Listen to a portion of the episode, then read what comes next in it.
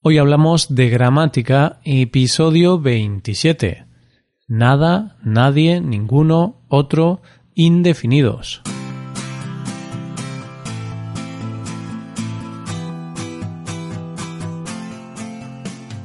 Bienvenido a Hoy Hablamos de Gramática, el podcast para aprender gramática del español cada semana. Ya lo sabes, publicamos nuestro podcast cada miércoles. Puedes escucharlo en iTunes, en Android o en nuestra página web. Recuerda que en nuestra web puedes revisar la transcripción, hacer ejercicios con soluciones y disfrutar de atención personalizada por email. Estas ventajas están disponibles para los suscriptores premium. Hazte suscriptor premium en hoyhablamos.com. Buenos días. Hoy es miércoles 14 de noviembre y como cada miércoles vamos a hablar de gramática del español. Para el episodio de hoy seguimos con el tema de los indefinidos. Hoy acabamos la lista de indefinidos en la que hemos estado trabajando. Hoy hablamos de los indefinidos.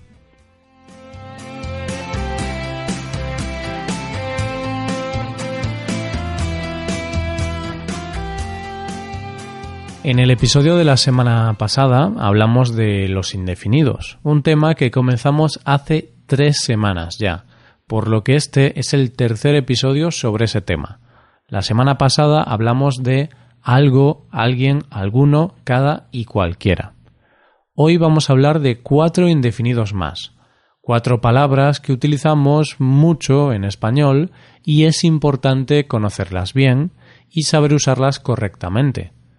Tres de los indefinidos que hoy te explicaré son el contrario de los tres primeros que vimos la semana pasada. Ahora mismo lo verás. Comenzamos con el primer indefinido de hoy. Ese es nada.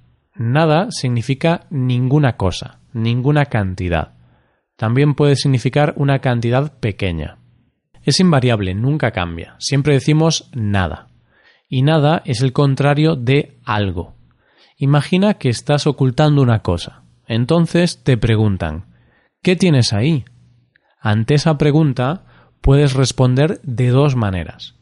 Tengo algo, si quieres decir que tienes una cosa, o, por el contrario, si quieres ocultar que tienes una cosa, si quieres mentir, dirás no tengo nada.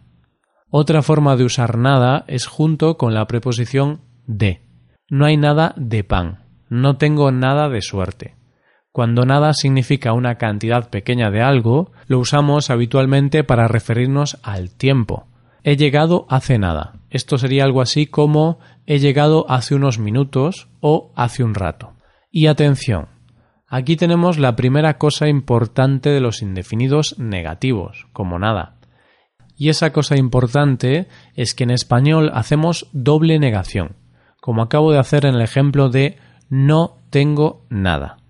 Aquí tenemos que decir no tengo y tenemos que usar nada para indicar la ausencia de algo.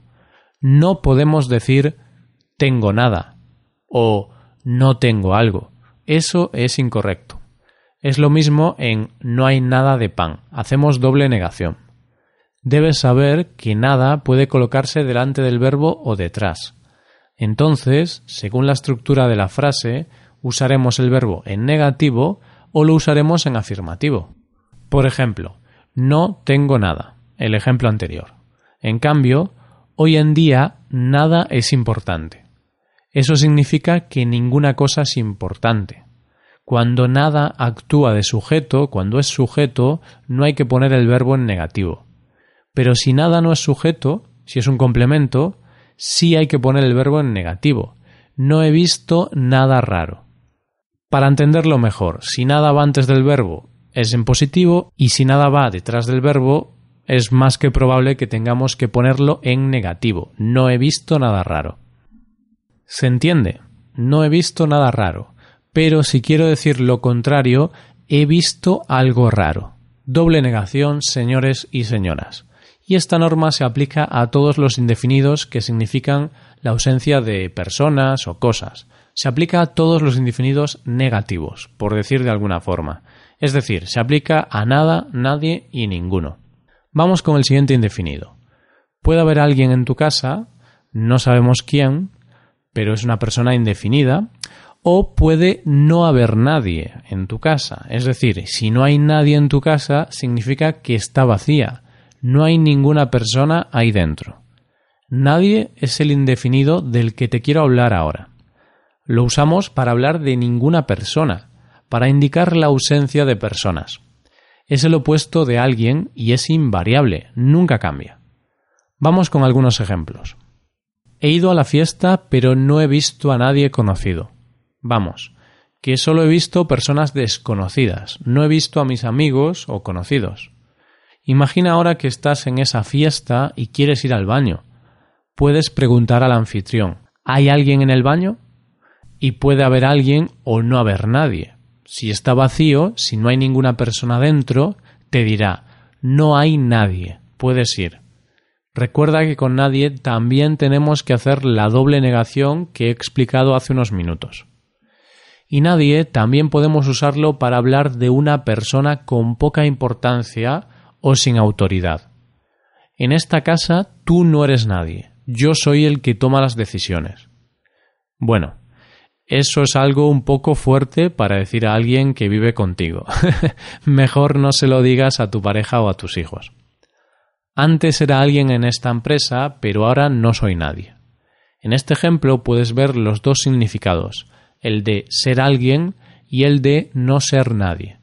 Por último, quiero comentarte una expresión con nadie que significa lo mismo, ser un don nadie. Don nadie es una persona poco importante, sin poder. Me encantaría ayudarte, pero soy un don nadie, no hay nada que pueda hacer.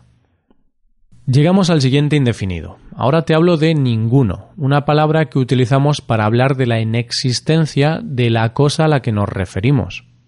Ninguno es el opuesto de alguno. Ninguno, ninguna, ningunos, ningunas. ¿Recuerdas que la semana pasada, para hablar de alguno, te puse como ejemplo una empresa donde algunos trabajadores eran muy buenos? Pues imagina que en la empresa resulta que nadie es bueno, todos los trabajadores son malos. Pues ahí puedo decir, ningún trabajador de tu empresa es bueno. O ninguno de los trabajadores de tu empresa es bueno. Otro ejemplo. Roy, tu chiste no tiene ninguna gracia. Eso es algo que podrías decirme a mí cuando hago alguno de mis chistes malos. Fíjate que, al igual que alguno, a veces decimos ninguno y otras veces ningún. Es la misma regla. Si va delante de un sustantivo masculino, tenemos que usar ningún. No tengo ningún problema de salud. Estoy muy sano. En los demás casos usamos ninguno, ninguna, ningunos o ningunas. ¿Has visto a algún policía por la calle? No, no he visto ninguno. Y ya llegamos al último indefinido del que vamos a hablar hoy. Ese es otro, otro, otra, otros, otras. Aunque la RAE, la Real Academia Española, en su diccionario no considera a otro como un indefinido, sino solo como un simple adjetivo pronombre. Pero yo creo que podemos englobarlo en la categoría de los indefinidos, aunque técnicamente no lo sea. Otro se usa para hablar de una cosa distinta de la que se habla. Por ejemplo, en Hoy Hablamos tenemos dos podcasts. Este podcast, que es de gramática, y otro podcast que es para practicar vocabulario y expresiones. Otro podcast significa que es distinto del que te estoy hablando. Un camarero me atendió muy bien, pero el otro me atendió fatal. Tengo un amigo que es ingeniero y otro que es bombero. También podemos usar otro para hablar de algo nuevo o adicional. Por ejemplo, ya he ido una vez al dentista este mes, pero mañana tengo que ir otra vez. Necesitamos hacer otro referéndum para votar sobre el Brexit. Hay una cosa importante aquí. A menudo los estudiantes cometen un error cuando usan otro. Es un error que lo cometen casi todos los estudiantes.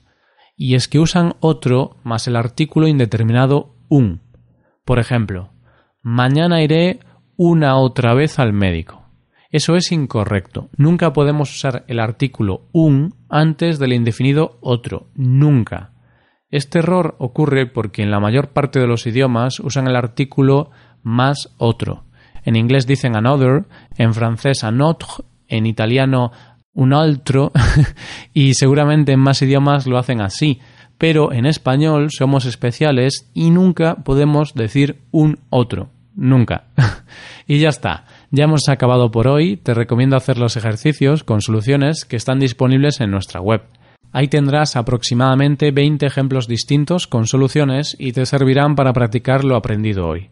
Para acceder a estos ejercicios tienes que ser suscriptor premium. Si te haces suscriptor premium tendrás acceso a muchas ventajas. Podrás ver la transcripción y los ejercicios de este podcast, podrás hacer preguntas y recibirás atención individualizada por email. Hazte suscriptor premium en hoyhablamos.com.